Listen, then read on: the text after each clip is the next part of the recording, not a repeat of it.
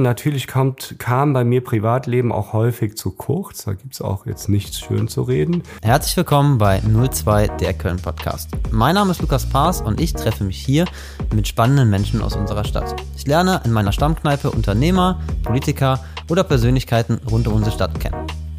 Und auch dieses Wochenende war ich selbstverständlich wieder unterwegs. Und ihr dürft dreimal raten, wen ich getroffen habe. Stefan Löcher. Stefan Löcher ist Chef der größten Veranstaltungshalle nicht nur Kölns, sondern ganz Deutschlands, der Lanxess Arena, auch vielen als Köln Arena bekannt. Elton John, Madonna, Justin Bieber, Lady Gaga und nicht zuletzt Barack Obama sind nur einige der Persönlichkeiten, die ihren Weg in die Halle gefunden haben. Ich wollte von Stefan wissen, ob er sie alle persönlich getroffen hat, wie er zum Chef der Arena wurde und welche Fähigkeiten er im Jahr 2020 am meisten gebraucht hat. Wir haben darüber gesprochen, wie es ist, Kölns größter Gastgeber zu sein und welche Handynummern in seinem Handy stehen. Setzt euch zu uns, bestellt euch ein Kölsch und freut euch auf Stefan Löcher. Aber bevor wir starten, möchte ich euch noch den Sponsor der dritten Folge vorstellen. Auch in dieser Folge werde ich unterstützt von Milatech. Milatech ist die Digitalagentur in Köln und hilft kleinen und großen Unternehmen in allen Belangen der Online-Welt. Von der eigenen Website bis hin zu ausgeklügelten Online-Marketing-Strategien ist Milatech euer Ansprechpartner. Vielen Dank für eure Unterstützung. Gut, dann grooven wir uns langsam ein. Du sitzt bequem, alles gut? Passt. Wann bist du heute Morgen aufgestanden? Ah, in der Corona-Zeit steht man echt später auf. Ich bin um, nee, nee, ich war früh wach. Ich war um halb sieben wach. Ich konnte irgendwie nicht mehr schlafen, aber ich stehe momentan echt erst so um Viertel nach sieben auf. Viertel nach sieben, okay. Und, Und dann frühstückst du? Nee, ich frühstücke nie. Ich mache dieses 16 plus 8. Ne? Das ist aber nicht, um abzunehmen, sondern um nicht zuzunehmen. Okay. Und das ist echt effizient, wobei ich das überhaupt nicht jetzt dogmatisch mache. Ich mache das nur Wochentags. Und da funktioniert das echt easy. Da muss ich mich überhaupt nicht für anstrengen. Das heißt, ich frühstücke nicht. Und esse dann abends, keine Ahnung, so wie es passt, ne? 20, 21, kann auch 22 Uhr sein, aber esse dann halt eben erst wieder und dann nach, nach 16 Stunden. Wie lange machst du das schon so? Ja, das habe ich, ich würde sagen, vom halben Jahr angefangen. Ähm, ich habe jetzt keine wirklichen Gewichtsprobleme, aber das kennt ja jeder, ne? Die üblichen drei bis vier Kilo, das geht schnell und dann willst du die runter haben. Und früher ging das mal eben so, ne? Eine Runde Block laufen, äh, ja. Genau.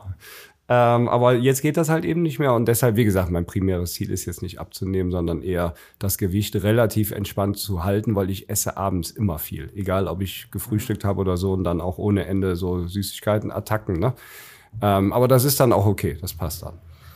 Würdest du dich als diszipliniert beschreiben? Ja, sehr. Okay. Sehr. Ich glaube, es gibt ja immer dieses Bewusste und dieses Unterbewusste diszipliniert.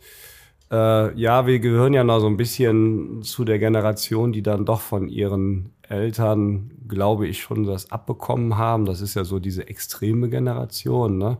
wo Disziplin ja, ja, ich will nicht sagen, über allem steht. Aber doch, ich habe schon Disziplin abbekommen so ein bisschen, ja, preußisch ist jetzt auch, also äh, das heißt nicht, ähm, also ich kann auch gut mit, äh, ich finde sogar gut, wenn es auch mal nicht ganz so diszipliniert ist, ne? Aber ähm, ja, sich dann mal so richtig gehen zu lassen und so, das ist eigentlich dann leider zu selten, weil das ja auch schön ist, ne? Mal nicht diszipliniert zu sein. Ne? Aber im Job bin ich schon sehr diszipliniert und ich bin auch einer, der am Wochenende das habe ich immer so gehandhabt, äh, egal ob ich um, keine Ahnung, um Mitternacht äh, eins, zwei oder drei im Bett war. Ne?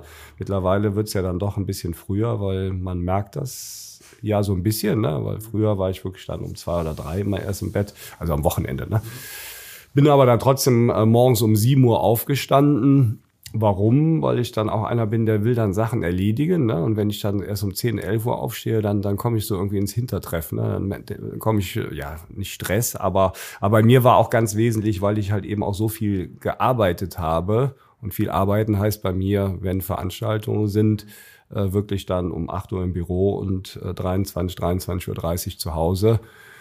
Das und ist aber dann, dann nur bei Veranstaltungen. Nur bei Veranstaltungen, aber da, derer sind natürlich durchaus schon ein paar, ne? Also ich sag mal, im gut ausgelasteten Jahr hast du ja dann 150, 180 Veranstaltungen. Das, das ist jetzt nicht, ich will jetzt auch nicht übertreiben bei jeder, aber es ist schon bei sehr vielen Veranstaltungen. Da kommen ja noch die Wochenenden dazu. Also es ist schon nicht ohne. Und für mich war wirklich sehr, sehr wichtig, weil ich das ja jetzt auch seit 22 Jahren immerhin mache. Ähm, und meine Kinder sind äh, 12 und 14 und mir war immer sehr wichtig, dass ich die Phase der Kindheit von beiden, ich habe einen Jungen, der Pete ist zwölf und meine Tochter Fee ist 14, Ähm, deshalb war das wichtig, äh, auch wenn ich dann äh, fünfmal beim Vorlesen eingeschlafen bin morgens, ne? ähm, aber einfach äh, möglichst viel Zeit doch mit den Kindern zu haben, weil man natürlich viele Beispiele kennengelernt hat. Die aus dem Ruder gelaufen ich hab sind. Ja, ja, genau. Die einem dann, ich habe ja relativ jung bei der Arena angefangen das mit 28, ne? Und bin ja da mit 29 Geschäftsführer geworden und habe mich aber dann zum Glück dann auch mit Leuten unterhalten, ähm, die halt eben jetzt so wie ich, keine Ahnung, jetzt, ich werde jetzt 50 dieses Jahr, ne, aber die dann schon äh, mehr Lebenserfahrung hatten und die einfach sagen, ich habe von den Kindern nichts mitbekommen. Ne? Mhm. Und das ist so die, die Vollkatastrophe, die man hat wahrscheinlich genau, in der Position. Ja. Genau, und das kannst du ja auch nicht mehr nachholen. Ne? Nee. So, und und ja. deshalb habe ich das, glaube ich, geschafft zu kompensieren mit Disziplin was aber wiederum im Umkehrschluss natürlich heißt, ist anstrengend. Ja. ähm, und äh, ist jetzt auch nicht immer unbedingt der einfachste Weg. Ne? Das heißt, du bist aber auch nicht jemand, der jetzt am Wochenende abends in die Kneipen geht oder äh, auch, auch, ich sag mal, nach so einem, nach so einem Auftritt dann noch Backstage lange bleibt oder ähnliches, sondern bist dann schon sehr dis diskret oder diszipliniert, dass du sagst, ich höre jetzt auf und gehe. Ähm, oder lass mich mal anders fragen, lass mich mal ja. anders fragen, von wie oft fährst du mit dem Taxi nach Hause aus der Arena? Mit dem Taxi ganz selten. Also ich bin schon diszipliniert, dass ich wirklich dann nur ein oder zwei Kölsch äh, verteilt auf den Abend trinke, ne? Oder ein Glas Rotwein, aber halt eben dann auch esse und was weiß ich. Und dann bei fünf, sechs Stunden ist das dann. Nee, da bin ich schon ähm, diszipliniert. Wobei, das hört sich jetzt äh, so ein bisschen äh, vielleicht zu sehr nach, nach Maschine an. Also ich liebe natürlich schon so dieses Gesellige, das Kommunikative, also so ein Abend in der Arena, äh, wenn ich dann sage von 8 bis 30, äh, 23 Uhr. Ich sag mal so, ab 18, 19 Uhr arbeitest du natürlich nicht mehr so in der Tiefe, ne? sondern da ist eher dann anderes Arbeiten, da musst du im Kopf umswitchen. Du bist ja dann eigentlich auch ein bisschen müde, wenn du nach Hause fährst, merkst du, dass man sich dann auch so ein bisschen fallen lässt. Ne? Aber im Job musst du dann unswitchen, weil du dann natürlich durch die Arena läufst, du unterhältst dich mit deinen Mitarbeitern, du redest mit dem Veranstalter, du schaust, ob alles klappt, äh, Qualität und so weiter. Also du läufst Schritte ohne Ende. Also wenn ich das manchmal messen würde, das ist unfassbar. Ähm, aber nein, ich mag es natürlich schon, in die, in die, in die Logen äh, zu den Gästen zu gehen, äh, zu quatschen. Gesellig zu sein. Ich mag auch gerne feiern. Mhm. Und, aber, äh, aber nie, aber nie oder selten mit Rausch. Ja, sagen wir so, ich bin, ähm, ja, wie soll man es nennen? Ich bin schon mein Leben lang ähm, die äh, Menschen, die mich als Jugendlicher kennen und ich habe noch viele Freunde von wirklich damals, ja, so, sowohl aus dem Kindergarten als auch Grundschule als auch ähm, dann weiterführende Schule. Das ist ganz schön. Und die, die mich kennen, die wissen, dass ich immer nach zwei bis vier Kölsch der, äh, ja, Partykönig ist jetzt vielleicht ein bisschen übertrieben, aber ich bin schnell angeschwipst. Also überhaupt nicht betrunken oder so, aber schnell gut drauf. Und das ist ja eigentlich ganz cool. Ja, ähm, nein, ich mag durchaus zu feiern. Ich mag auch ein bisschen, ähm, ja, durchaus dann auch äh, aphrodisiert oder was sagt man oder emotionalisiert, ne? Und von allem etwas zu sein, das ist schon ist schon schön. Aber was ich halt eben überhaupt nicht mache und ähm, bei mir gibt's dann den Punkt und der ist relativ schnell erreicht. Da merke ich so jetzt Jetzt hast du diese, ich meine, man merkt ja schnell, nach zwei, drei Bier wird ja alles etwas lockerer und äh, das, was vielleicht vorher noch sorgenvoll war, äh, relativiert sich. Ne? Und das ist ja auch schön, da gibt's ja überhaupt nichts ähm, anders zu deuten. Nein, aber man, man merkt natürlich, es gibt dann ähm, viele, die, die können immer weiter trinken. Das kann ich ja, könnte ich auch, aber, aber ich mach's nicht, weil A, schmeckt's mir jetzt auch nicht so mega gut. Mhm. Ähm, also ein paar Kölchen so, das schmeckt mir alles und aber auch ein Glas Wein oder auch zwei, drei Gläser Wein, ne, das schmeckt mir alles. Aber es schmeckt mir nicht so gut. Ich bin dann schon einer, der dann ab 23 Uhr richtig Party machen kann, aber dann auch durchaus meistens ähm, auch mal relativ viel Wasser zwischendurch ähm, trinkt, weil im Kopf ist dann, und das ist bei mir dann ausgeprägt und da kommt dann die Disziplin durch. Ne? Also ich feiere dann auch gern mal bis eins, zwei, drei oder was auch immer. Ne? Aber die Disziplin kommt an der Stelle durch, dass ich ähm, wie gesagt, dann irgendwann auf Wasser umschwenke. So feiern, dass du morgens halt noch genau, denken kannst. Genau, weil ich bin einer, der quasi jeden Tag in Anführungszeichen fit sein ja, muss, will. will ne? Ist das ein Wollen oder ist das ein Müssen? Eine Mischung aus beiden, ehrlich gesagt. Ne? Natürlich ist das immer relativ Müssen. Ne? Das Müssen äh, verursacht man ja meistens selber für sich. Das ist ja genauso, wie man auch oft den Stress für sich selber verursacht. Wobei das auf der anderen Seite natürlich auch einfach gesagt ist. Ne? Ähm, jetzt komplette, also so, so organisiert äh, zu sein, dass man nicht in Stress kommt, das wage ich zu bezweifeln bei gewissen Jobs. Ne? Und da der Job extrem operativ ist und du extrem oft auch Feuerwehrmann bist, ähm, ist es so einfach dahergesagt. Ne? So, ähm, nein, ich, ich glaube ganz oft äh, den Stress. Äh, natürlich machst du ihn dir selber, weil wir die letzten 10, 12, 13 Jahre sehr, sehr erfolgreich sind. Und erfolgreich hört sich natürlich immer schön an auf der einen Seite. Aber die Arbeit dahinter die Arbeit dahinter ist dann schon sehr, sehr extrem und, ähm, und, und genau, und ich bin auch, auch schon derjenige, der bei der Party dann irgendwann so ab zwei, drei ähm, dann auch, wird ja leider immer seltener, ich meine, das kennen wir alle, ne? viel seltener. Das finde ich schade übrigens, weil, weil eine schöne Party finde find ich toll. Ähm, der dann aber auch irgendwann geht, ne? weil, weil er dann halt eben dran denkt, ah, morgen stehst du auf. Ähm, eigentlich ein bisschen beknackt. Ähm, bist du der Typ, ich verabschiede mich und schüttel jedem, jedem die Hand oder bist nee, du der, wie, bin, wir nennen das polnischer Abgang? Ich bin definitiv eher polnischer Abgang. Okay. Ähm, es ist immer so eine Gratwanderung, weil es ja auch eine gewisse Unhöflichkeit ist. Ne? Auf der anderen Seite finde ich das Argument ähm, durchschlagkräftiger, dass man ja eine Party nicht auflösen will. Ne? Wenn dann jeder anfängt, sich zu verabreden, hast du ja eigentlich automatische Partybeendungen. Ne? Und das will ich eigentlich nicht. Deshalb bin ich meistens, hängt, hängt natürlich jetzt vom Partyformat ab. Ne? Wenn es jetzt ein Abendessen oder so oder was weiß ich am mehreren ja, Tischen ist, dann geht Höflichkeitshalber. Aber, aber wie gesagt, das ist auch so ein bisschen, was ja fehlt, jetzt in der Corona-Zeit uns sowieso allen. Einfach mal eine schöne, ausgelassene Party, bisschen 80er Musik, einfach ein bisschen mitsingen. Das Leben kann ja eigentlich so einfach sein. Ne? Und äh, da sind wir ja im Endeffekt auch alle gleich. Ne? Ja, ich glaube, das wird sich auch zuspitzen, wenn wir das alles mal geschafft haben hier. Da bin ich total gespannt. Ähm, ich glaube, in, bei uns wird es nicht ausarten, weil der Deutsche ja so insgesamt doch dann diszipliniert das ist. Jetzt, wie gesagt, das sind immer so ja. Pauschalisierungen, da gibt es mhm. natürlich auch viele, aber so, so das Gros der Deutschen. Ne? Ich glaube, da wird es andere Länder geben, die machen uns dann noch vor, wie ja, man dann äh, richtig feiert. Ne? Aber, aber wobei der Kölner kann ja schon, muss man ja, sagen. Ja, und vielleicht kommen wir ja mal ein bisschen aus der Höhle, das wäre genau. ja, wär ja auch mal ganz nett. Ja. Lass uns mal an die Anfänge gehen. Ich habe mir natürlich dein Lebenslauf und alles angeguckt und bin direkt über so viele Daten gestolpert. Du bist mit 28 kaufmännischer Leiter geworden. Das heißt, du hast BWL studiert, mhm. du warst unglaublich jung ja. und hast zwei Jahre später Prokura bekommen. Das ist etwas, was ich so, ich habe selber BWL studiert, auch bis zum Master. Ähm, mit 28 so einzusteigen, ist natürlich schon eine Hausnummer. Wie kam es dazu? Ja, ach, äh, nach dem Abi, ich meine, das kennen wir alle. Ich wusste überhaupt nicht, was ich machen will. Also ich hatte damals so, so einen Pappzettel, der war aber von vor ein paar Jahren davor, keine Ahnung, mit 15, 16, da stand alles drauf, ne? FBI-Agent, Polizist, Architekt, äh, Stadtplaner, Jurist, Arzt, äh, BWLer, war echt nachgelagert. Aber dann kommt man ja so plötzlich in diese Situation rein, wobei sie ja gar nicht plötzlich ist, ja, Abi gemacht, ne? Zum Glück hatten wir damals ähm, Zivildienst. Ich habe diese Zeit geliebt. Ich auch. War ja 15, es war ein Traum, man hat Geld verdient, 800 D-Mark waren es, glaube ich, 750. Ja, ich war ein bisschen später. Ja, das war ja der Hammer, ne? Man hat Geld gehabt äh, äh und man konnte da wirklich auch schön viel Party machen, weil morgens ist man mit dem Fahrrad dann um 8, 9 Uhr losgefahren, ne, hat dann fünf, sechs ältere, also ich habe Nachsorge gemacht für ältere Menschen, die im Krankenhaus waren. Das waren fast nur ähm, Frauen, weil Frauen einfach älter werden. Ne? Aber ich habe es geliebt, einfach mit den Menschen. Und, und das war auch egal, ob du todmüde warst, weil du bist sowieso wach geworden. Und klar, du warst eh topfit in dem Alter. Ne? Aber auch den, mit den, ich habe da auch mit diesen äh, älteren Menschen danach, wirklich nach dem Zivildienst mit zwei noch, äh, mit denen ich einfach eine Bindung aufgebaut habe, äh, Kontakt gehabt. Bei der einen hat mich dann auch die Tochter angerufen, als die Annie hieß sie mit, mit, oh, ich glaube mit 94 oder was dann gestorben ist. Ne?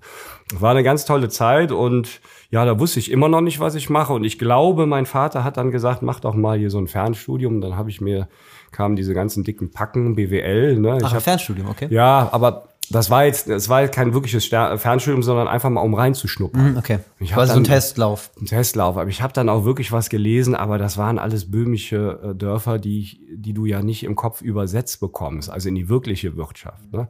Aber ach, ich bin dann den Weg gegangen. Ich habe dann mich für BWL in, in Uni Köln ähm, eingetragen und dann da kommt jetzt die Disziplin durch. Ich habe dann in sieben Semestern äh, den Diplomkaufmann äh, abgeschlossen, was äh, sehr selten ist. Mhm. Ähm, das heißt, dann warst du wie alt? Abschluss? Ja, da war ich dann, mein Gott, äh, sieben Semester studiert. Ja, ich war dann äh, so ganz genau direkt danach, also nach den sieben Semestern, habe ich ja bei KPMG Wirtschaftsprüfung mhm. angefangen und war da sogar dann auch vier Jahre. Ähm, erst Prüfungsleiter, ne, erst Prüfungsassistent. Es war echt eine harte, harte Schule, aber eine tolle Schule und man lernt unglaublich viele Unternehmen kennen. Und ohne diesen Job hätte ich auch niemals die Arena machen können. Ne? Niemals, ne? weil, weil das reine Studium befähigt dich ja eigentlich zu, das, das zu ist nichts. Ich will jetzt nicht übertreiben, ne? aber total. zu nicht viel. Ne? Das ist auch so. genau das, was, was ich immer gesagt habe. Also ich habe auch BWL studiert, habe vorher, vorher eine Ausbildung zum Industriekaufmann gemacht. Ich glaube, hätte ich die Ausbildung nicht gemacht ja. vorher ja. und das so von der Picke an gelernt, wüsste ich heute nicht, ob ich das Studium so gut hingekriegt hätte. Allein schon, dass du, das waren so banale Sachen, von denen ich auch ausgegangen bin, dass man halt weiß, was ein Lieferschein ist. So, genau. Ich wusste halt, dass, ich weiß, wie das aussieht. Der, der, der mit, der, der, der Kommilitone neben mir wusste nicht, wie das funktionieren soll. Ja. Mit einem Lieferschein oder mit einer Auftragsbestätigung oder ähnliches, ja. Also ich halte ja total viel davon, äh, gutes Stichwort, äh, eine Ausbildung zu machen. Weil ja alle irgendwie studieren und so. Ich finde Ausbildung super. Ja. Kommt natürlich immer ein bisschen auf den Arbeitgeber drauf an. Und ich finde aber auch ein duales Studium. Ähm, Finde ich auch ein super Konzept. Ne? Also ja. würde ich vielleicht sogar meinen Kindern dann irgendwann äh, oder, oder Freunden auch empfehlen. Und ähm, ja, aber die, diese Zeit als, als Prüfungsassistent war hart, insofern, als dass ich, die meisten Prüfungsassistenten waren nur einem Bereich zugeordnet. Damals ging es der Prüfung ja noch relativ gut, war, war relativ schlecht bezahlt als Prüfungsassistent. Ich glaube damals, keine Ahnung, 2400 D-Mark erinnere ich mich. Man hat ja richtig gerödelt, ne? Aber überhaupt kein äh, Vorwurf, sondern man, es war eigentlich wie eine äh, verlängerte Ausbildung. Ne? Und bei mir, ich war in zwei Bereichen. Ich war im Gesundheitsbereich. Ähm, das war intensiv, weil wir in Ostdeutschland ganz viele ähm, Unikliniken, äh, große Krankenhäuser geprüft haben. Das heißt, ich bin montags morgens mit meinem Opel Corsa 1,2 Liter äh, nach Chemnitz oder Leipzig und äh, Erfurt überall hin hingefahren. Morgens um, keine Ahnung, 5, 6 Uhr losgefahren. Warum sind wir mit dem Auto? Das waren wir natürlich selber schuld, weil wir Spesen machen wollten, weil die Kilometer gut bezahlt waren. Kenn ich. Da man, äh, das kenne ich noch aus meiner Zeit, ja. da war als Prüfung, wie gesagt, ansonsten war das ja überschaubar. Ja, und dann war man wirklich von Montag bis Freitag in, in, in den jeweiligen Städten und hat natürlich auch abends, ist man mit den Kollegen essen gegangen, ne? aber man hat da wirklich von morgens bis abends geprüft, beraten. Ähm, und so ausgiebig war das dann auch nicht mit den Kollegen, war immer tolle Teams vor Ort, war wirklich kleine, äh, immer sehr sympathisch, aber in den Teams war ich immer natürlich einer der Jüngeren und die anderen waren dann oft in der Steuerberater- oder Wirtschaftsprüfervorbereitung, das heißt, die haben abends dann noch gelernt. Ne? Mhm, okay. Und dann habe ich da auch irgendwie abends, äh, ja, waren wir essen oder lange gearbeitet oder auch noch irgendwas gelernt oder so. Ne? Also war schon dann freitags manchmal spät nach Hause, dann warst du immer im Stau, dann kamst du freitags spät abends zurück ne? und sonntags und das ist das das Schlimme, sonntags bist du dann im Kopf schon irgendwie ja schon wieder weg. Ne? Mhm. Also, aber wie gesagt.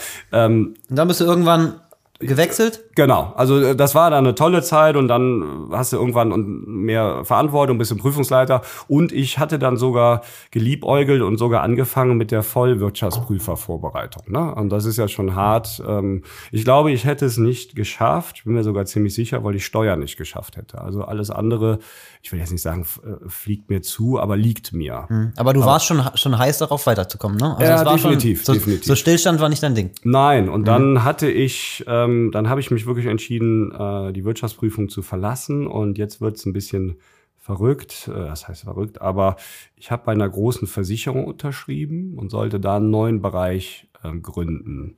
Also einen neuen, äh, nicht eine komplett neue GmbH, aber eine, eine Abteilung. Das ging so in Richtung Controlling. Das war ja damals erst so Controlling kombiniert mit IT. Dann hatte ich da unterschrieben, dann hatten mich Kollegen bei KPMG angesprochen, haben gesagt, guck mal, hier ist eine Stellenanzeige, kaufmännischer Leiter Köln Arena. Und da ich dachte, bei jedem Vorstellungsgespräch trainierst du, gehst einfach mal hin. So, dann wollten die mich auch noch.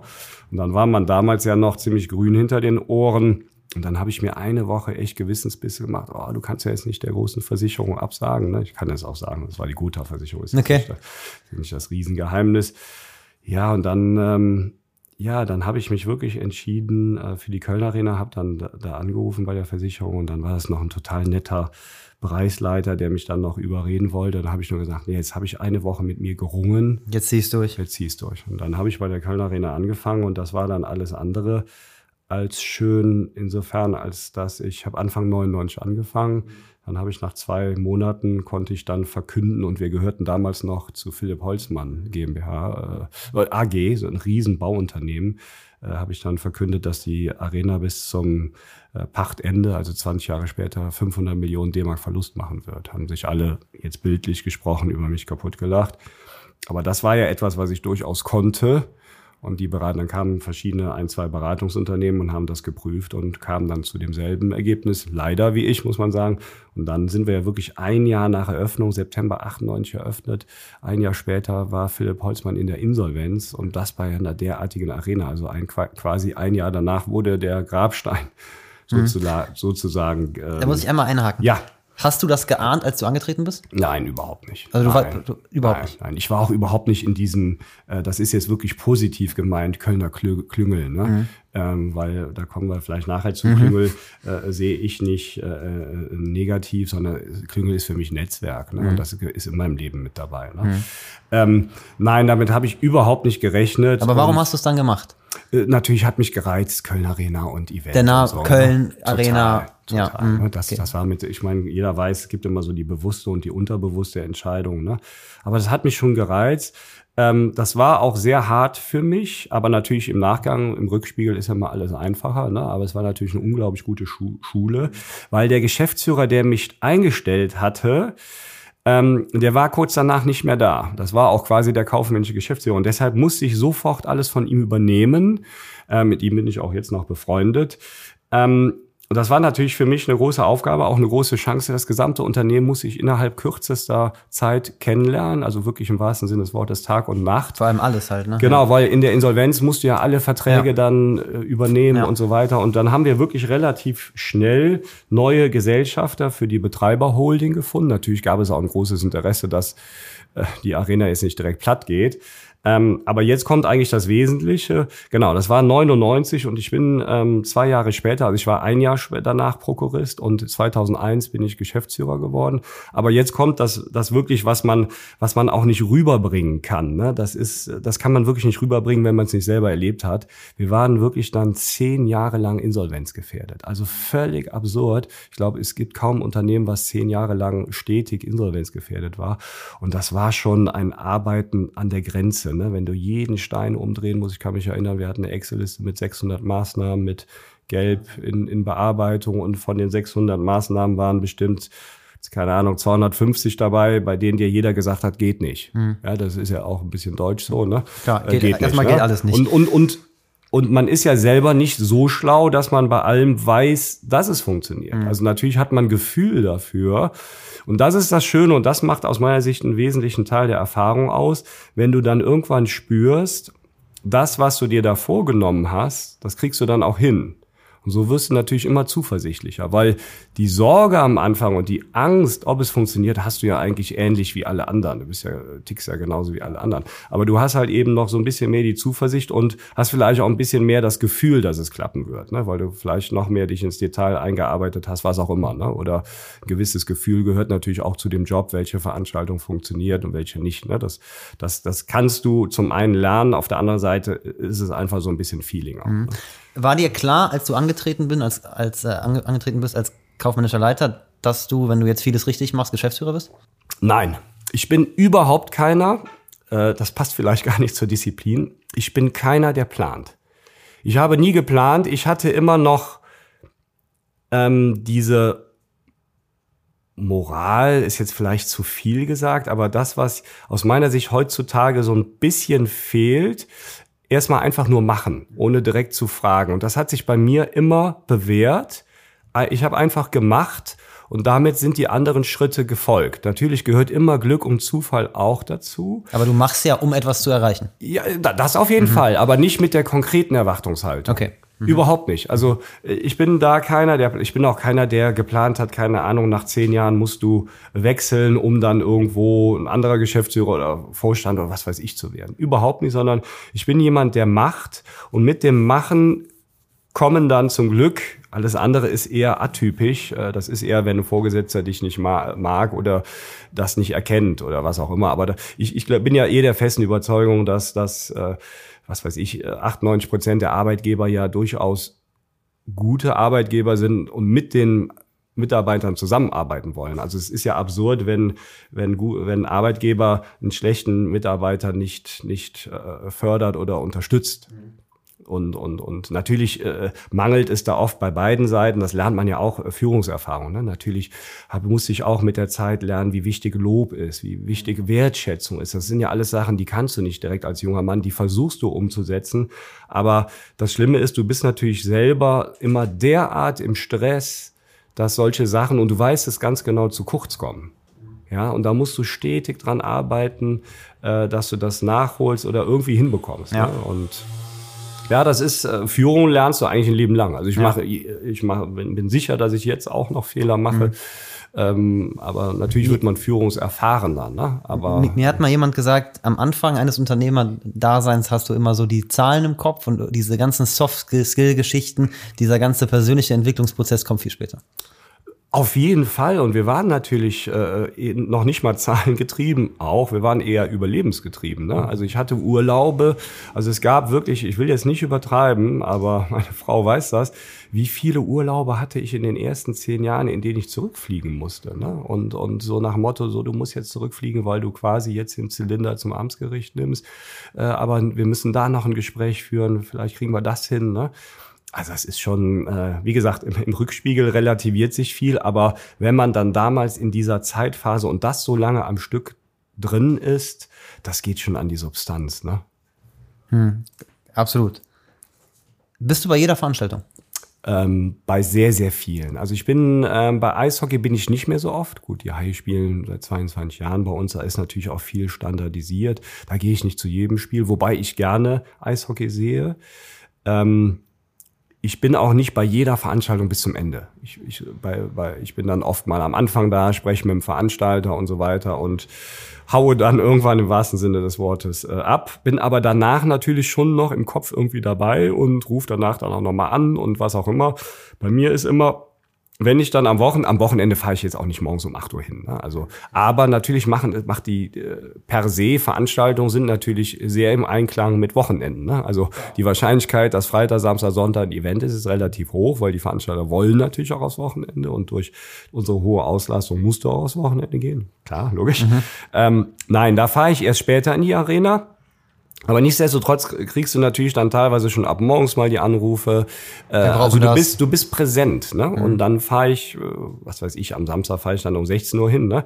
Aber das, was ich mir wirklich angewöhnt habe und auch durchziehe, ich rufe immer, wenn ich dann vor Ort bin, rufe ich circa 20 Mitarbeiter an ähm, um, damit die natürlich auch wissen, ich bin nicht der einzige Idiot, der jetzt hier am Samstagabend arbeitet, sondern, ne? okay. sondern der Chef ist auch da, ne? Und wir sitzen ja alle in einem Boot und aber auch da geht's ja auch um Wertschätzung. Mhm. Und äh, aber ich rufe den, egal den den den äh, Koch rufe ich an, den äh, Lagermitarbeiter, den Mitarbeiter im Ticketshop. Ähm, du hast also zu allen auch immer Kontakt. Ja, Was ich mich halt total, halt gefragt habe, ist, total. lass uns mal kurz so ein bisschen in so eine Veranstaltung gehen. Jetzt spielt Metallica in der Lanxess Arena und Stefan Löcher ist da. Ah, wo bist du? Wenn ich dich jetzt, sagen wir mal, die haben gerade angefangen, erster Song ist gespielt. Wo würde ich dich jetzt finden? Mm, tendenziell bin ich da beim Veranstalter, also vielleicht kurz so die Terminologie. Tagsüber arbeite ich voll im operativen Geschäft so bis 17 Uhr und dann schwenke ich so ab 17 Uhr um, weil ich bin oft dann auch Leiter vom Dienst, das heißt bei uns LVD. Es gibt immer einen, der quasi abends die Verantwortung hat. Mhm. Bei den großen Events mache ich das immer. Ähm, warum mache ich das? Es können auch natürlich andere Mitarbeiter, aber ich bin eh da. Ich habe mir bewahrt, dass ich seit 22 Jahren die Veranstaltungsabrechnung mit dem Veranstalter abends selber mache. Damit man einfach operativ Ach, krass, okay. ganz nah dran bleibt. Man muss sich das so vorstellen, abends ist Metallica und da passiert die Abrechnung am Abend. Du kannst dann nicht am nächsten Tag noch anrufen, ach übrigens, ich habe da 5000 Euro vergessen kannst da. Krass, aber um 23 Uhr, da war noch immer, sitzt du dann mit dem Veranstalter irgendwo in der Langzeit ja, Wo findet ja. das statt? Ähm, ja, eher so, ähm, so um 21 Uhr macht man dann so die Abrechnung. Ne? Dann drängt der Veranstalter auch. Man muss sich das so vorstellen, ich rechne mit dem örtlichen Veranstalter ab und der wieder mit dem Tourveranstalter und der mit dem, mit dem Künstler. Ne? Äh, oft sind wir ja auch selber Veranstalter. Aber nein, so ab 18 Uhr ist Einlass, da laufe ich dann durch die Arena wie so ein Verrückter, gucke mir die Einlässe an, gucke, ob die Einlässe schnell laufen, ob die Security ähm, gut arbeiten. Ähm, wie Aber da bist du schon unterwegs ja, und guckst ja, jetzt alles an. Das heißt, ja, von der Einlasskontrolle ja was würdest du so mitkriegen? Würdest du mitkriegen, wenn irgendwas am Einlass nicht funktioniert? Definitiv. definitiv. Würdest du mitkriegen, wenn im Bütchen Nummer 5 das Pommes verkauft, der Strom ausfällt? Äh, das kriege ich gut. Aufgrund der Größe kriege ich natürlich nicht direkt alles selber mit, aber ich bekomme definitiv mit, wenn es irgendwo Probleme gibt. Sollte da ein Wasserrohrbruch sein, äh, sollte da ein Stromausfall sein. Das, das heißt, ich ruft jemand an. Ja, ja, ja. Mhm. Das, wenn ich am, am Abend im Lied bin und das bin ich schon häufig, der, der beim LVD äh, werden alle Fäden zusammengeführt, der muss immer den Gesamtüberblick äh, behalten. Ne? Und dann äh, bist du immer froh, wenn, wenn dann der Einlass, weil oft gibt's dann Verzögerungen beim Einlass, der Künstler ist noch auf der Bühne draußen, drücken 4000 Menschen gegen, dann nerve ich den Veranstalter und muss die Türen aufmachen, muss fertig werden, dann sagt er, nein, wir proben aber noch, so, dann, du kannst die Logen nicht reinlassen, ah, wir müssen aber, die stehen schon unten alle, also so, da ist man dann auch ein bisschen angespannt, sogar nach 22 Jahren noch, völlig, äh, das ist einfach so. Aber man ist dann froh, wenn relativ pünktlich um 18 Uhr, wenn man den Flow drin hat, wenn du merkst, ah, Jetzt so, läuft. jetzt läuft's. Mhm. Ne? Dann achtest du natürlich auf den Verkehr. Ne? Musst du äh, Durchsagen machen, sind die Parkhäuser voll, musst du umlenken. Wir haben draußen Leute stehen, die dann in die Kölner Arkaden umlenken. Aber wie kriegst du das alles zusammen? Ich frage mich gerade, das ist ja unfassbar viel Input, den du von allen nein, Seiten kriegst. Nein, also das ist ja, natürlich gibt's für jeden Bereich natürlich auch einen, einen Verantwortlichen, der das ja natürlich äh, auch äh, hervorragend äh, managt.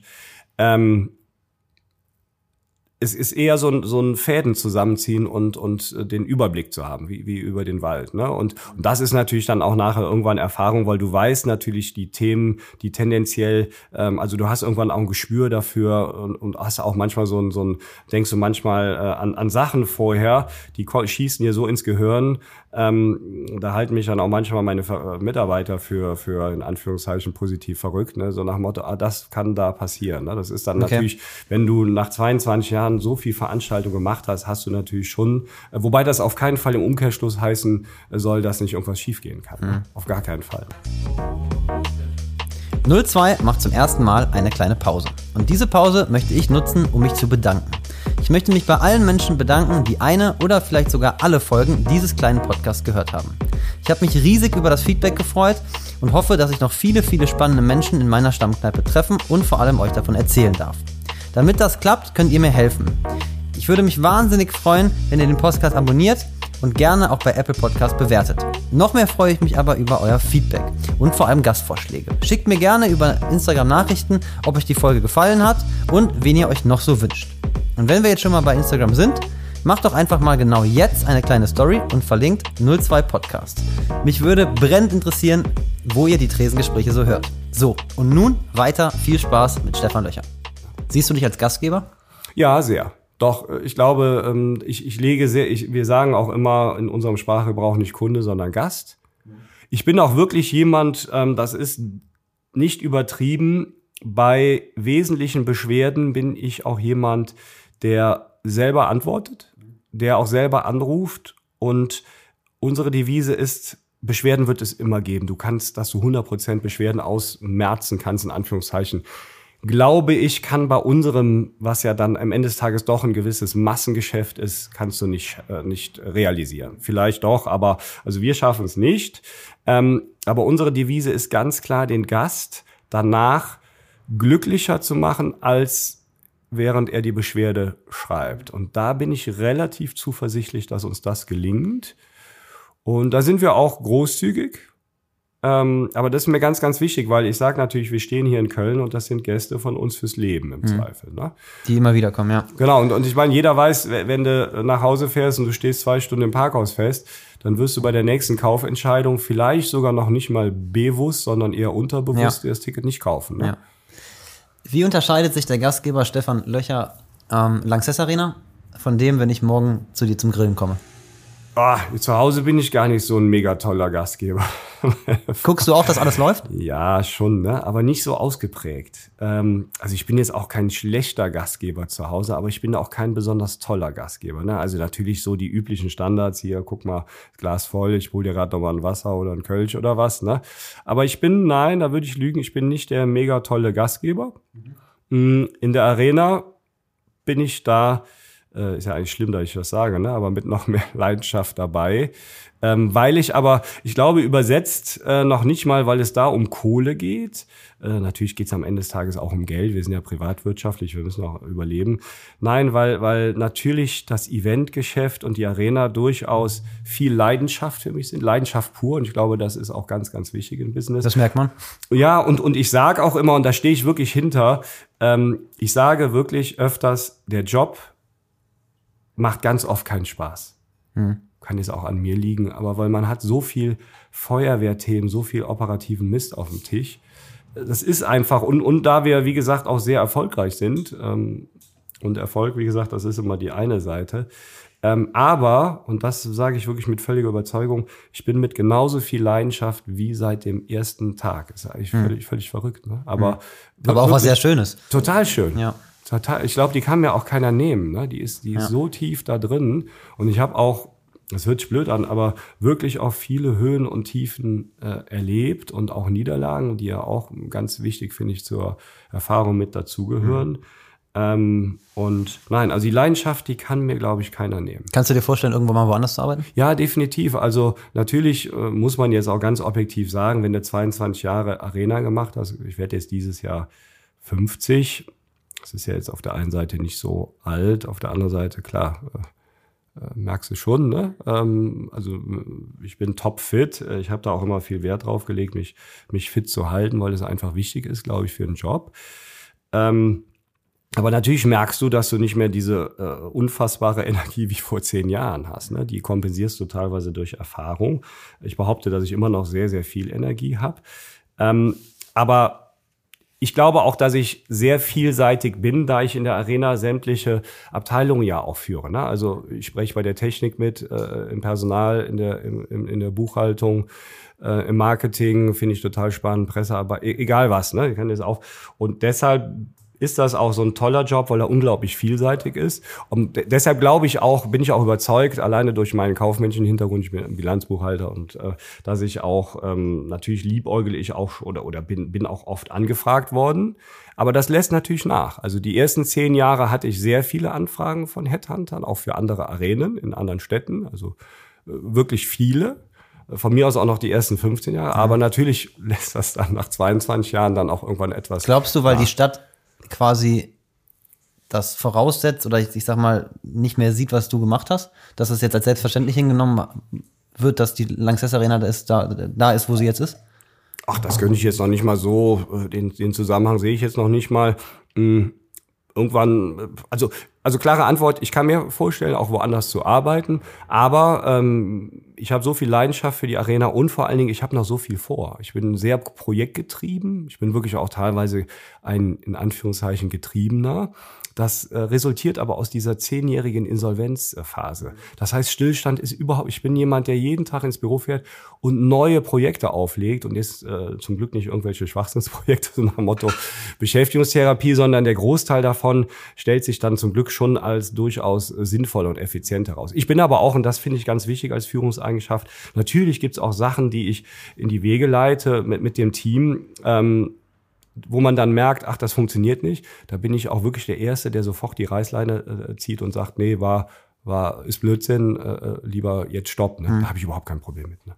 Hast du eine persönliche Bucketlist? Das, was du persönlich, unabhängig von der Arena, persönlich erreichen willst in deinem Leben? Ja, witzige, witzige willst? Frage. Natürlich kommt, kam bei mir Privatleben auch häufig zu kurz. Da gibt's auch jetzt nichts schön zu reden. Mhm. Äh, aber Bucketliste, äh, das hört sich jetzt schon fast so an, als wenn die Frage gestellt ist und vorher abgestimmt war. Ich habe heute noch handschriftlich auf meine Bucketliste, die ich vor zwei Wochen mal ähm, geschrieben habe, habe ich handschriftlich hingeschrieben, ähm, also so Südafrika würde ich gern mal, Afrika grundsätzlich, äh, Thailand vielleicht mal, also so äh, ein paar Reisen, ähm, aber bei mir stehen auch noch zwei Themen drauf. Ich will, die habe ich leider schon sehr lange äh, da stehen und das sind wie gesagt dann die Sachen, die zu kurz kommen. Ne? Ich würde unbedingt mal einen Bootsführerschein machen, um einfach vielleicht mal im Urlaub ein Bötchen zu fahren. Ne? Das ist ein Traum. Ich glaube, das nehme ich jetzt wirklich in Angriff. Gibt ja immer so dieses gefährliche nächstes Jahr. Ne? Auch nach dem Motto und die Erfahrung habe ich auch gemacht. Nächstes Jahr wird alles besser. Nee, das ist alles Quatsch. Äh, es wird nicht besser. Also zumindest äh, habe ich es noch nicht abschließend geschafft geschafft. Ich meine das Arbeitsvolumen. Ne? Ähm, Und ähm, das andere sehe ich eher realistisch. Motorradführerschein steht auch auf der Liste. Ich glaube, den werde ich nicht machen, weil es einfach zu viel Zeit kostet. Aber so momentan ist die, die kleine Alternative. Äh, man kann ja den 125er Vespa mit äh, vier Theoriestunden und vier Praxis, äh, Praxisstunden ohne Führung. Ja. Äh, ohne ohne, ohne, äh, ohne Ja. Prüfung. Ähm, genau. Und ich glaube, das werde ich machen. Aber Mhm. man sieht, das sind alles relativ äh, überschaubar. Glaubst du, du hast in den letzten 30 Jahren viel verpasst? Habe ich mit Sicherheit, aber ich habe nicht das Gefühl. Und da, deshalb ist es wieder gut. Ich habe ja auch unglaublich, muss man auch sagen, unglaublich viel erlebt. Klar, klar. So, ne? Und, und das, äh, nein, ist, ich, ich, ich jammere jetzt überhaupt nicht den, den Jahren hinterher. Dafür habe ich auch zu viel ähm, tolle und schöne Sachen erlebt. Ne? Also das ist ja, das kam jetzt vielleicht auch ein bisschen zu kurz in dem Gespräch, weil ich auch viel von Feuerwehr und, und nein, es sind natürlich ganz tolle äh, Begegnungen dabei, ganz tolle Erlebnisse. Ich erwische mich immer wieder bei Rockkonzerten, die ich jetzt 30 Seconds to Mars, äh, äh, doch Kings of Lean höre ich privat, ne? aber gewisse Bands, die ich jetzt privat gar nicht höre, ähm, aber wenn ich dann in der Arena stehe und dann so ein Rockkonzert oder auch, auch, auch Helene Fischer live sehe, ne, die ich vielleicht jetzt privat auch nicht so, wobei ich höre Schlager, ne, aber nicht unbedingt ausgeprägt Helene Fischer, sondern ich stehe da auch zu gewisse Schlager. Ich auch. Aber was sich dann einfach packt, ne, was dann einfach und, und, und das ist echt cool, ne. Ähm, nein, ich bin schon, äh, jetzt kann man sagen, ich habe keinen Musikgeschmack, weil ich unglaublich vielseitig, also wenn man meine ähm, Top-Liste hört, da kann dann schnell nach ähm, äh, Metallica kann dann auch Helene äh, Fischer Roland? Kaiser kommen. Okay, ja. ja ähm, meine Frau kriegt einen Anfall. Ähm, aber vielleicht ist es auch ein Stich oder auch Klassik, ne? Aber vielleicht ist es auch ein Ausdruck von, von Vielseitigkeit, keine Ahnung. Wenn Helene Fischer kommt, lernst du die persönlich kennen? Also gibst du ihr die Hand, die Hand sagst du, Also, ich bin überhaupt keiner, der jetzt da hinterherläuft, weil das nervig ist, sowohl für mich als auch für den Künstler. Immer wenn es sich ergibt, dann ja, eine Helene Fischer, ja, die, also die deutschen Künstler lernst du, äh, die siehst in welchem du. Rahmen dann? Ach, da gibt's äh, vorher dann überreißt und Sold Out, da quatscht man ein bisschen Helene Fischer zum Beispiel super äh, verbindlich, ähm, nimmt sich Zeit, total nett. Und, Hast du ein Bild mit Helene Fischer? bitte? Hast du ein Bild mit Helene Fischer? Ja, ja, ja, ich habe viel. Ist das dann ein Selfie oder ist das ein Bild, was ein Fotograf Nee, das macht dann meistens mein, mein Pressemann, wenn, wenn die Sold Out Award Übergabe ist. Und was, Mhm. was echt der Hammer war, wenn man dann sieht, und das kriegt man dann manchmal mit im Gang, ähm, wie die sich vorher so in die Arme nehmen als Team und dann hier ihre, ihre, äh, ihre Mantras, sag ich mal, aufsagen. Ne? Aber du spürst, ich glaube, die, diese, diese Crew, die dabei ist, die würden mit der, mit der, die würden für sie durchs Feuer gehen. Ne? Also da siehst du, was sie für eine Persönlichkeit ist, jetzt mal exemplarisch.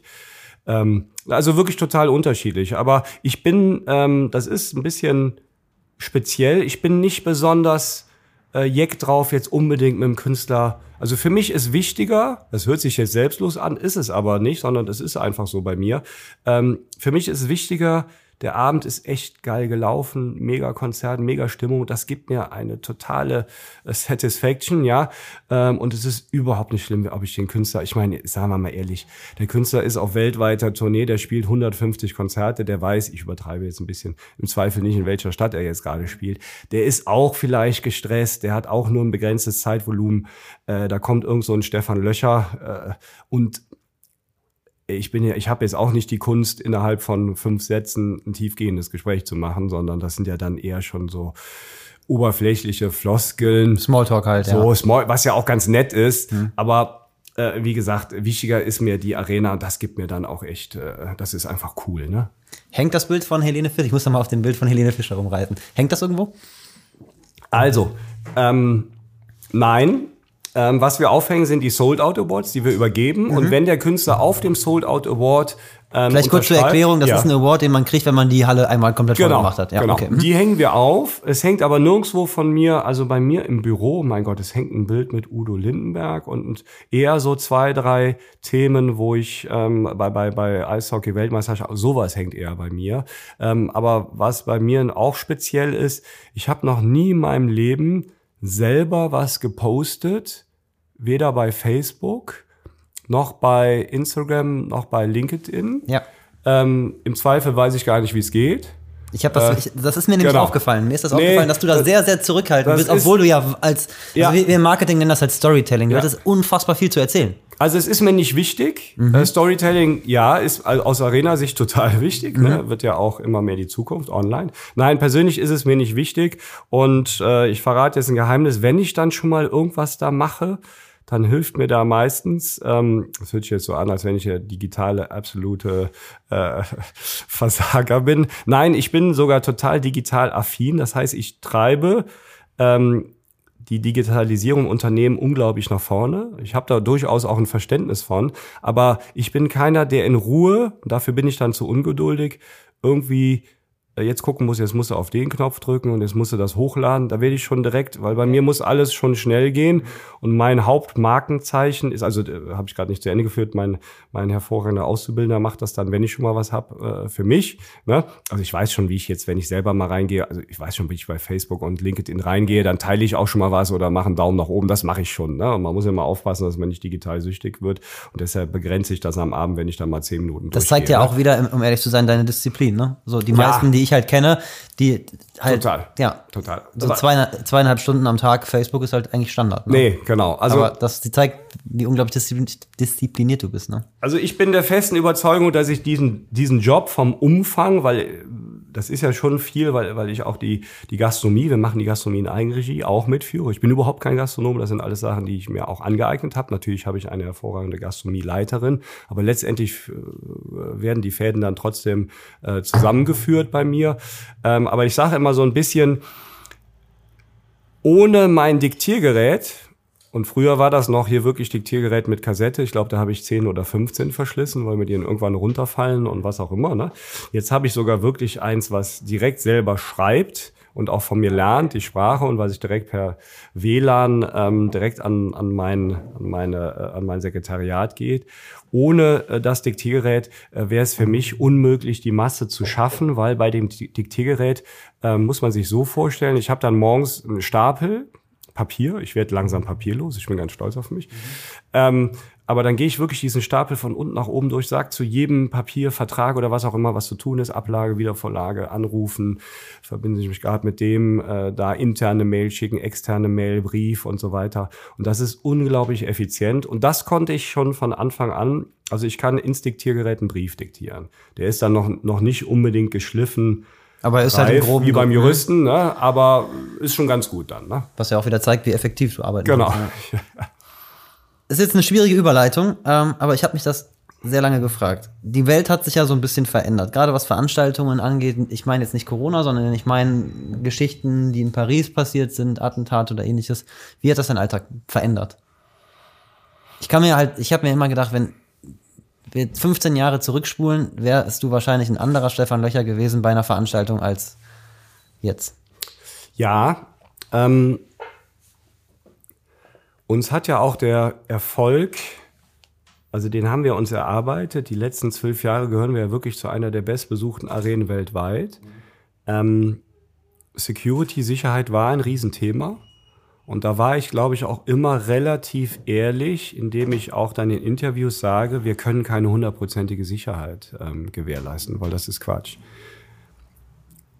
wir haben da viel gemacht ne, mit Körperkontrolle. Es hängt aber auch immer sehr vom, vom Veranstalter ab, mit Detektoren, Körperkontrolle, vorher Hund durchschicken, was weiß ich was. Aber es wird keinem, und da müssen wir, glaube ich, alle ehrlich sein, es wird keinem von uns äh, gelingen, eine hundertprozentige Sicherheit zu haben und äh, gehst in die Straßenbahn oder wo auch immer. Ne? Zum Leben gehört Risiko dazu. Ich bin auch jemand, ähm, in Zeiten von Corona, auch da habe ich eine relativ klare Meinung. Ich will nicht in der Haut der Politiker sprechen. Und ich lasse das Thema jetzt auch weg, weil ich glaube, da hat jeder so seine eigene. Da haben wir uns auch von Anfang an bei allen mal darauf verständigt, dass wir das ja nicht als Fokusthema nehmen, weil genau. ist viel gesagt worden und. Genau. Ich habe aber durchaus zu Corona und Veranstaltungswirtschaft und so grundsätzlich eine Meinung, um jetzt in die Zukunft zu blicken. Meine Meinung ist ganz klar, wenn wir eine relativ hohe Impfquote bei den Risikogruppen haben, und da sollte man jetzt wirklich intensiv dran gehen. Da musst du alles wieder öffnen, wie es vorher war und auf Selbstverantwortung und Selbstbestimmung gehen, weil alles andere halte ich für den puren Wahnsinn. Warum? Ähm, weil ich schon einer bin, ähm, der sich auch momentan, sage ich auch ganz ehrlich, äh, emotional, psychisch manchmal hochpushen muss, also selber, gedanklich, ist ja manchmal wie so äh, Sport machen, ne? weil also die Arena, die, das habe ich schon, schon lange ähm, abgehakt ist jetzt das völlig falsche Wort. Ich bin seit letztem Jahr März jeden Tag im Büro. Davon hast du den, den halben Tag dann Mist auf dem Schreibtisch, weil du dann 250 Konzerte zum vierten Mal verlegst und Kurzarbeiten und alles, was da dran hängt. Äh, die andere Hälfte des Tages, die genieße ich, da arbeitet man an zukunftsweisenden Projekten, weil man an die Zukunft glaubt. Und wie gesagt, ich bin da sehr projektgetrieben. Ähm, aber es fällt mir schwer, sich die Welt schön zu reden, jeden Morgen so nach dem Motto, ach, mir geht's doch gut, den Kindern geht's gut, ich habe einen Garten, äh, ich werde nicht verhungern und so weiter. Das fällt mir deshalb schwer. Und man kann sich natürlich auch naiv seine Welt schön reden, weil ich glaube, dass das Leid bei den Kindern unfassbar groß ist.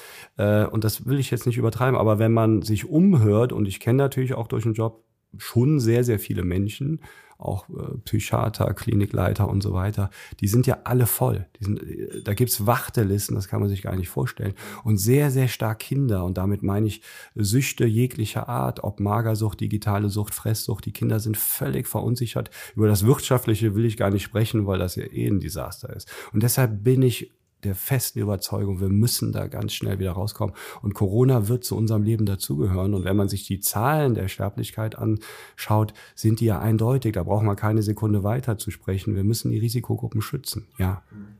Und dass das Leben, dass das Leben ohne Tod äh, wird es nicht geben. Ne? Stehst du in Kontakt mit Leuten von der Stadt? Ja, viel. Ne? Von der Bundesregierung? Ja auch äh, eher jetzt mit, mit dem Land. Äh, ich würde schon behaupten, dass ich politisch vernetzt bin, aber ich mache mir jetzt nichts vor. Ich kann momentan nicht viel bewegen, weil äh, viele Politiker natürlich, das ist jetzt nicht wertend ein Vorwurf oder sonst was, die sind im Tunnel. Ne? Mhm. Die sind natürlich auch, ja, das ist schon hart für die. Ne? Die sind natürlich selber auch teilweise getrieben. Ne? Ähm, ja, vor allem ist es ja auch einfach völlig unvorhersehbar. Ne? Es total. Ja einfach viele total. Sachen. Man, ich finde, man denkt immer, ja, die werden das schon richten und man denkt immer irgendwie, das wird schon gut, aber nee, das, das, das, das ähm, also Problem ist halt, dass es etwas nie Dagewesenes ist. Ne? Total, total. Ja. Also was, was mir wirklich, ähm, wie gesagt, die, die machen viel richtig und ich will auch nicht in deren Haut stecken. Was mich wirklich ärgert, ist, ist die Thematik, ähm, dass man es seit März letzten Jahres nicht geschafft hat, die Alterspflegeheime, wo ja ein Großteil der, der, der Sterbefälle herkommt und auch die, die Belastung der Intensivbetten, dass man das nicht hinbekommen hat. Ne? Dass man anstatt zu sagen, komm, wir geben da jetzt fünf Milliarden raus, äh, gibt man lieber der Gesamtwirtschaft, keine Ahnung, 900 Milliarden. Aber lass mal über schö schöne Themen sprechen. Ich habe, glaube ich, meine Meinung äh, deutlich äh, gesagt und ich denke, ich bin auch, das ist, gehört zu meiner, äh, ich bin überhaupt keiner, der, der nachkartet. Ne? Ich blicke immer in die Zukunft. Es bringt eh nichts. Ja. Mhm. Schwierig, jetzt, jetzt die Überleitung zu finden. Ähm, wir haben eben über die Gäste gesprochen und wie du ähm, die so wahrnimmst was wahrscheinlich deine hauptsächliche Frage, die du immer gestellt bekommen, bekommst, welches war der inspirierendste Gast, den du jemals hattest? Wo du sagen würdest, das war der Gast. Ad hoc kann ich es schon mal nicht beantworten. Vielleicht kommt es mir gleich im Gespräch. Weil du sie zu wenig kennenlernst oder weil du. Du, du denkst zu wenig an Künstler oder Egal. Gast? Mit dem du in Kontakt gekommen bist durch die Arena. Hm. Kriege, kann, kann, ich nicht beantworten. Ich hab, Und welcher war der nervigste? Dann fangen wir in die andere Richtung. Ah, der nervigste. Da gab es zum Glück, also die Künstler sind ja wirklich, muss man sagen, überwiegend relativ smooth. Ansonsten wären sie auch nicht so erfolgreich. Also die, die abgedreht sind und übertrieben und was auch immer, die bleiben in der Regel auch nicht lange erfolgreich. Ne? Also muss schon eine Bodenhaftung haben, wobei das natürlich, Bodenhaftung heißt jetzt nicht, dass du trotzdem mal abdriften kann in, kannst in was auch immer, Drogen und, und, und so weiter. Die jungen Künstler, also was ich ja liebe, äh, ich weiche jetzt der Frage aus, aber trotzdem, äh, bei, Netflix habe ich jetzt Dokumentationen Sean Mendes, Taylor Swift gesehen, die haben mich sowas von beeindruckt. Ne? Die sind so unglaublich erfolgreich, tolle Songwriter und, und, und äh, äh, Künstler und die sind sowas von auf dem Teppich, weil halt eben entweder Eltern, oft sind es dann die Eltern. Ne? Ähm, und das ist schön zu sehen. Nee, ich kann, kann ich dir leider nicht, nicht beantworten. Ähm, man lernt einfach so viele Menschen kennen. Es gibt so ein paar Konzerte, so, so Tina Turner werde ich nie mal im Leben vergessen, wie die dann fuhr so, so, so eine Rampe nach oben und dann tanzt sie oben auf ein Quadratmeter mit ihren damals, ich glaube 70 oder was weiß ich, in hochhackigen Schuhen. Ne? Ähm, aber wie gesagt, ich genieße immer noch, man denkt ja eigentlich irgendwann, das lässt nach, nein, ich genieße immer noch die Musik und, und die Konzerte. Ich sehe selten ein Konzert ganz. Bei mir ist das eher so, wenn ich dann durch die Logen oder auch durch die Arena gehe, dann bleibe ich immer mal stehen oder stelle mich an, an die Bühne und höre ein, zwei Lieder. Bei mir ist eher der Abend dann aktiv, ne? also weil ich dann überall da rumlaufe. Äh, ich versuche immer ein Konzert von Night of the Proms äh, zu schauen, weil das aus meiner Sicht eines der besten Veranstaltungsformate ist. Ähm, die haben zwei Abende und dann gelingt mir das auch schon mal.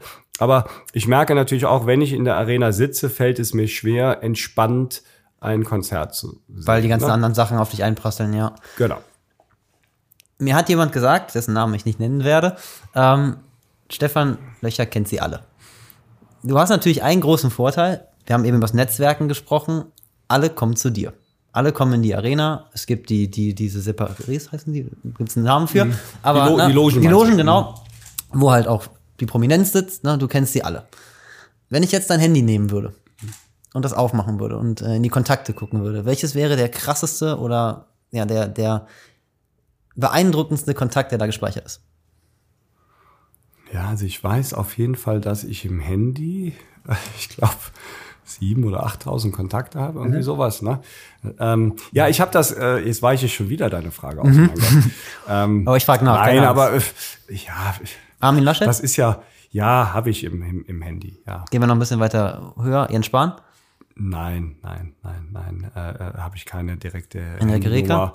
Äh, Reker natürlich telefoniere ich auch öfters mit äh, Henriette Reker und, und auch mit vielen anderen Politikern, auch aus der Landespolitik, ne? also auch viele Landtagsabgeordnete. Aber äh, lustigerweise kommt es mir immer anders vor. Mal hat mir letztes Mal erst, auch erst jemand gesagt, mal Stefan, zu dir kommt doch eh äh, jeder in die Arena, warum musst du denn, weil ich gehe auch zu Netzwerkveranstaltungen und so weiter, mhm. ne? weil ich das, äh, klar, ich mache das jetzt seit 22 Jahren, das lässt natürlich dann auch etwas nach und irgendwann kennt man dann auch, ich will nicht sagen jeden, aber schon sehr, sehr viele. Ne?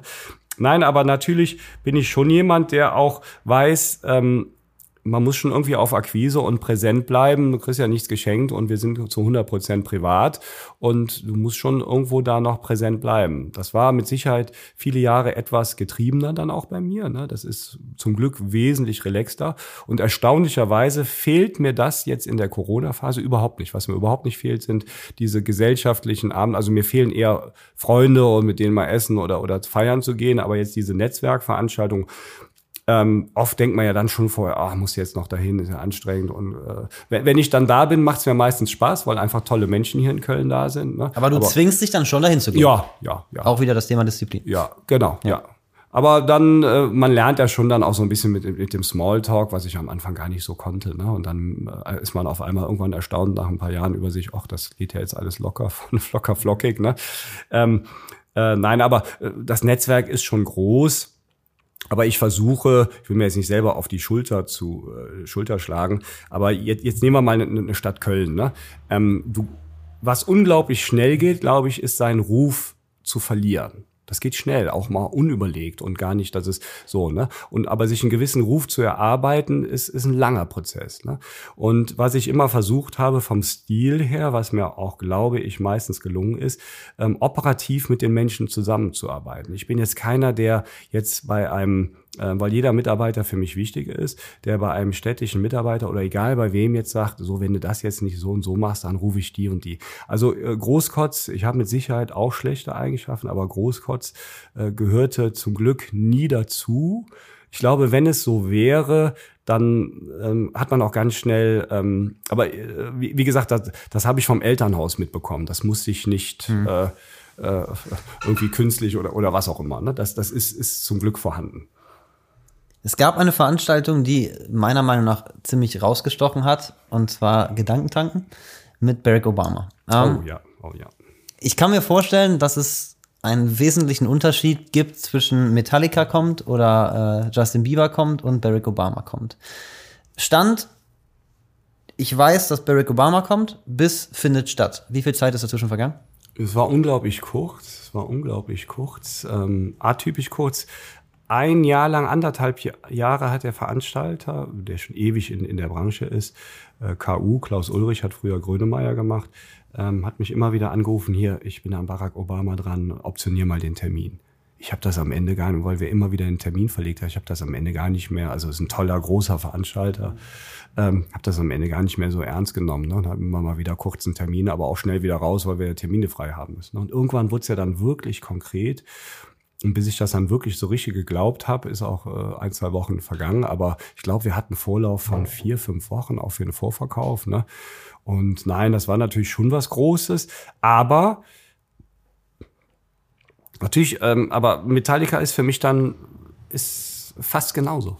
Also, okay, aber jetzt schalten sich natürlich ein paar Instanzen ein, die sonst sich da nicht einschalten. Ja, Secret Service boah, war auf jeden Fall. Ja klar, die gehen durch die Halle, ne? Wobei dann am Ende des Tages sind sie dann. Bitte? Bist du dabei? Das heißt, du hast den Secret äh, Service bei, kennengelernt? Bei, bei dem, ja, ich habe die kurz kennengelernt. Ich war aber nicht beim Rundgang dabei. Ne? Ich habe auch Barack Obama ganz kurz kennengelernt, aber auch da ehrlich gesagt, ich meine, was willst du da tiefgründig sagen bei dem Einsatz? Ne? Aber hallo und. Ja, hello, nice to meet you. Ne? Da mhm. ist schon fast Ende. Ne? Da, da, da kann ich mir jetzt auch nichts für, für backen. Ne? Und, und ähm, ich, da, wie gesagt, da bin ich jetzt auch nicht so mega scharf. Hast du mit ihm ein Foto? Ähm, nein, das ging so schnell, aber, aber auch, weil ich nicht ähm, das hört sich, wie gesagt, selbstlos an. Ich bin auch nicht, ich habe auch, natürlich habe ich auch eine gewisse Eitelkeit wie jeder Mensch, mhm. aber das ist mir nicht wichtig, mit ihm jetzt ein Foto. Und selbst wenn ich ein Foto gehabt hätte, ich hätte es nicht gepostet oder so, weil nee, das machst du allgemein ich bin nicht, auch ne? keiner, der jetzt mhm. irgendwie von seinem Leben da irgendwas mhm. äh, postet. Noch nicht mal, weil ich jetzt auf Geheimhaltung oder sonst was, das ist mir auch relativ latte. Mich kann auch treffen im Urlaub und in der, äh, ich sage jetzt mal so platt, in der Ungerbuchs oder in der Scheungebutz, das ist mir alles egal. Ne? Das ist mir wirklich, mhm. da habe ich keine äh, große Etikette. Ne? Ähm, aber äh, nein, das, das war natürlich schon intensiv. Ne? Wobei dann am Ende des Tages, äh, hier die Jungs, das sind ja schon krasse Jungs. Ne? Ich meine, glaube, wenn da mal was passiert, äh, mhm. äh, ich glaube, die können schon ganz gut durchgreifen. Ne? Wobei die am Ende des Tages ja dann doch wieder entspannter sind, als man dann letztendlich mhm. denkt, weil die natürlich auch ein gewisses Gefühl haben, Erfahrung und so. Ne? Und wie gesagt, du wirst es nie 100 Prozent. Ich meine, wenn irgendwo ein Scharfschütze sitzt, äh, da werden auch die nichts machen können. Mhm. Ne? Das gehört auch zum Leben dann irgendwo dazu. Aber das war schon eine sehr intensive Veranstaltung und ich, natürlich war ich da angespannt. Ne? Mhm. Äh, das alles Anders als bei anderen Gästen. Ja, ja, ja, aber ich bin auch total angespannt, wenn wir eine Eishockey-Weltmeisterschaft haben. Ne? Drei Wochen mhm. am Stück. Und aber da, das ist ja auch das Schöne, das kitzelt ja auch echt Reserven aus dir raus. Mhm. Ne? Die sonst vielleicht, äh, wie gesagt, man merkt das ja bei Corona, äh, momentan hat man ja viel weniger Energie als äh, total. Ja, ich merke es auch total. um 10 Uhr wirst du müde. Ja. Also ich bin zwar jemand, der spät ins Bett geht, so 23.30 Uhr wochentags. Ich weiß gar nicht, ist es jetzt zu spät oder nicht, ne?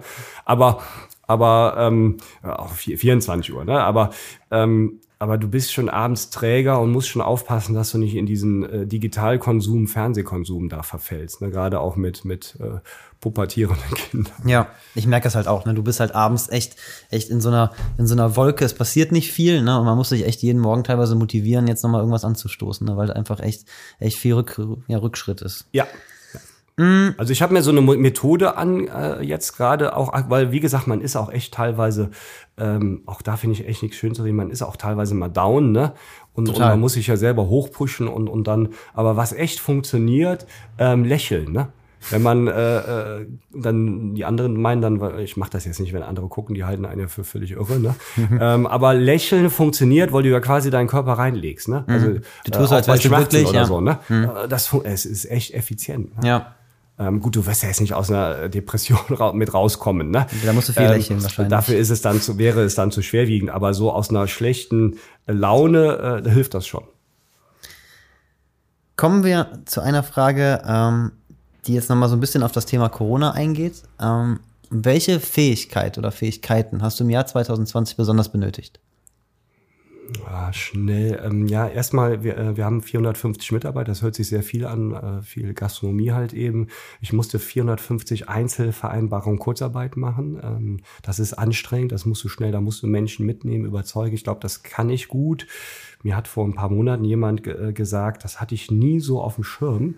Ähm, dass ich schon so ein bisschen, äh, also, also eine, eine positive Eigenschaft ist, ich bin schon so ein bisschen Menschenfänger, nicht im äh, negativen Sinne. Ne? Natürlich habe ich du kannst auch Leute, Menschen mich, mitreißen. Natürlich habe ich auch Leute, die mich scheiße finden. Ne? Mhm. Aber trotzdem so im, im Grundsatz, glaube ich, kann, kann ich schon ganz gut Menschen überzeugen und auch gewinnen, weil ich eine relativ normale Art habe und mich auch nicht verstelle. Und ich gehe auch wirklich mit dem Vorstandsvorsitzenden, glaube ich, schon genauso um, auch von der Wertschätzung wie mit, egal wem. Ich sage jetzt mhm. bewusst nicht, äh, weil das ja auch direkt wieder eine Wertung reinbringen würde. Mhm. Ähm, ja, Krisenmanagement musste ich schon immer können, auch mit, mit schwierigen Situationen umgehen. Und ich habe die schwierigsten Situationen für mich in der Arena waren immer meine Doppelbelegung. Ich habe unglaublich viele Doppelbelegungen gehabt. Eine wurde nur medial sehr, äh, mhm. sehr konzentriert dargestellt. Das war damals das Handball-Länderspiel und was in, kollidiert ist mit dem Eishockeyspiel. Ne? Das war hart, da war ich ein bisschen zu spät, es zu lösen, ne? quasi die logische Minute. Mhm. Äh, ich habe schon sehr, sehr oft Doppelbelegung hab, gehabt. Muss ich auch, ja, was heißt muss? Ne? Ähm, natürlich kannst du dich zurücklehnen, äh, natürlich pusht der Erfolg dich dann auch so ein bisschen und, und du willst natürlich eine hohe Auslastung, gehst dann auch schon mal aufs Risiko. Ich konnte die meisten Doppelbelegungen dann auch immer lösen, ist aber nichts Schönes und ich habe mir jedes Jahr geschworen, nein, du tust es nicht wieder, weil was heißt Doppelbelegung? Du gehst zwei, drei Monate abends damit ins Bett, wachst auch nachts auf, äh, weißt, dass wenn du morgens aufwachst, weißt das Problem auch, ist nicht du weg. Hast, du hast sie noch nicht gelöst ja. und du weißt auch die Dimension, wenn du sie nicht gelöst bekommst, die, du wirst medial zerrissen, mhm. die Leute äh, äh, gehen auf dich los. Es hat ja auch keiner Verständnis, wenn du nicht so diesen inneren Blickwinkel hast. Ne? und 24 Playoff-Termine äh, blocken muss im Zeitraum, wo du unglaublich Druck hast. Mhm. Ne? Und dadurch einfach, und das tut mir natürlich in der Seele weh. Natürlich könnte ich jetzt sagen, mein Stefan, jetzt entspann dich mal, verlierst du halt eben Bruce Springsteen ähm, aber das kann ich nach wie vor nicht. Ich will dann unbedingt Bruce Springsteen haben. Was, ne? was ich super interessant finde, ich stelle dir eine Frage, welche Fähigkeiten du besonders brauchst und du bist sofort wieder im Business-Kontext. Welche Fähigkeiten hättest Stefan Löcher privat? Oder welche braucht er privat im Jahr 2020? Welche hat er gebraucht? Ja, ähm, privat muss ich schon darauf achten, das, was ich vorhin gesagt habe, dass mich das nicht zu sehr runterzieht, wissend, was wir momentan für Themen haben, wie viele Existenzen kaputt gehen, wie viel Depression, wie viel häusliche Gewalt, ich höre dann jetzt auch auf. Und da muss ich aufpassen. Ich habe mir angewöhnt, ich lese so gut wie nichts mehr medial. Natürlich kriege ich öfters mal was zugeschickt, ne? muss man mal aufpassen, dass man nicht nur die... Äh ich glaube, dass ich gut informiert bin. Ähm, ich höre morgens zwei Podcasts und versuche sonst nicht mehr so viel zu lesen, weil es mich echt teilweise runterzieht. Und genau, ab jetzt natürlich meinen dritten. Äh, ich vermeide, ich sage das jetzt hier auch ganz offen, äh, ich vermeide Tagesschau. Weil da kann man sich ja äh, wirklich dann, äh, ich sag's so ein bisschen platt, die Kugel irgendwann geben. Ne? Äh, da kommt ja nichts Positives. Ich verstehe nicht, dass man nicht auch mal ein paar positive Sachen verkünden kann. Es gibt durchaus positive Sachen. Nein, ich höre morgens Steingarts Morning Briefing, finde ich toll. Reicht genau für die Fahrt von Bonn nach Köln, äh, fast halbe Stunde. Und ich höre Handelsblatt Morning Briefing, das ist ein bisschen mehr so in Richtung Wirtschaft, aber relativ entspannt. Ne? Aber dann fühle ich mich informiert und ähm, ja, und zu Corona habe ich mich mit eine Zeit lang, vor allen Dingen, weil wir ja auch die Alternativformate mit Arena Now und ATP Tennis äh, durchgeführt haben, sehr intensiv beschäftigt. Aber irgendwann war da auch gut. Ne? Optimismus müsstest du da. Ja, ich bin definitiv äh, ich bin kein gnadenloser Optimist, also ich habe auch Ängste wie jeder andere Mensch und denke auch mal äh, negativ, ähm, aber ich habe schon die Fähigkeit, am Ende des Tages dann doch das Optimistische ähm, überwiegen zu lassen, das schon. Ne? Aber ich bin jetzt kein, äh, nennen, nennen wir es jetzt mal, na, naiver Optimist bin ich auf keinen Fall. Ich bin aber auch, es gibt mit Sicherheit auch äh, viele noch optimistischere Menschen, ähm, aber am Ende des Tages schaffe ich mich dahin zu, zu, zu, zu kriegen. Ne? Also ich bin äh, und Stehaufmensch bin ich. Ne? Also da, das, ich stehe. Äh, es gab bei mir auch ein blödes, blödes Stichwort. Ich bin in 22 Jahren äh, keinen Tag liegen geblieben. Äh, also ich bin jemand, der auch mit 40 Grad Fieber dann aufsteht. Äh, also andere, meine Frau sagt dann so ein bisschen suffisant. Also wenn ich mal liegen bleibe, dann bin ich wirklich krank. Ne? Und das gab es in zwei. Natürlich hatte ich auch mal zwei, drei Operationen natürlich bist du dann äh, den einen oder zwei Tage, aber dann bin ich auch jemand, der sich nach zwei Tagen selber entlässt. Ich bin dann auch relativ hart zu mir selber. Ne? Ich bin jetzt nicht äh, besonders toll schmerzempfindlich und so, aber so in der Aufstehen, äh, das, das tue ich. Ne? Kommen wir zur letzten Frage. Wenn du deinem 25-jährigen Ich etwas mitgeben könntest, was wäre das? Ach, das, könnt, das kann ich sogar super beantworten, weil ich es gerade erst auch meinen Kindern nochmal gesagt habe, dass im Endeffekt kommt es auch immer wieder aufs Gleiche hinaus. Ähm, mach dir viel weniger Sorgen, weil 90 Prozent der Sorgen äh, treten eh nicht ein. Oder stell dir immer so ein bisschen die Frage, was kann als Schlimmstes passieren? Ne? Wenn man sich die beantwortet, ist natürlich immer einfach gesagt und wir wissen auch alle, dass das nicht immer so klappt. Ne? Aber es relativiert sich ja so viel. Ne? Es mhm. relativiert sich ja ein bisschen mehr genießen. Ne? Ein bisschen mehr im, im Augenblick leben.